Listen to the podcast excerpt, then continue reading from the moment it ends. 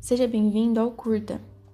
Esse é um episódio em que eu apresento sozinha, mas eu compartilho com vocês algum pensamento ou questionamento para que a gente possa refletir junto.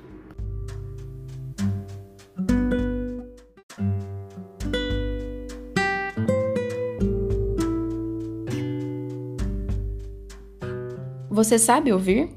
Você tem realmente buscado entender o que as pessoas ao seu redor têm a te dizer? É muito comum que a gente admire muito as pessoas que são ótimas comunicadoras, né? Tanto em contexto acadêmico quanto em contexto profissional. E muitas vezes a gente busca por isso. A gente busca que o outro consiga nos compreender bem, que a gente consiga muitas vezes até convencer, né? Fazer com que a pessoa acredite no que a gente tem a dizer. Mas aí a gente acaba esquecendo que em complemento ao falar é importante você ouvir.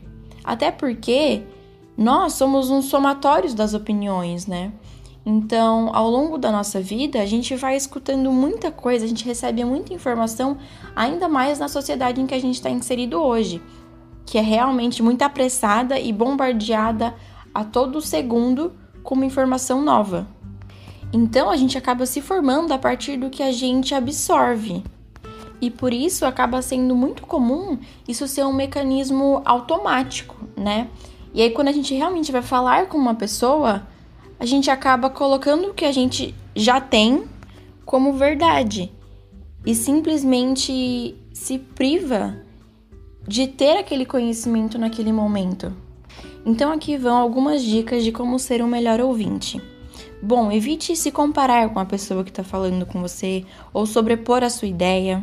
O mais importante, não tente ler a mente do outro evite julgar a ideia da pessoa, né? Evite diminuir a ideia do outro.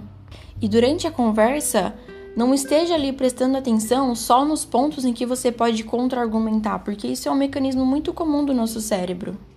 Tenta focar 100% no que aquela pessoa está dizendo, sem sobrepor os seus valores em relação àquilo, entende? Mesmo que as ideias no final sejam muito diferentes e até mesmo muito conflitantes.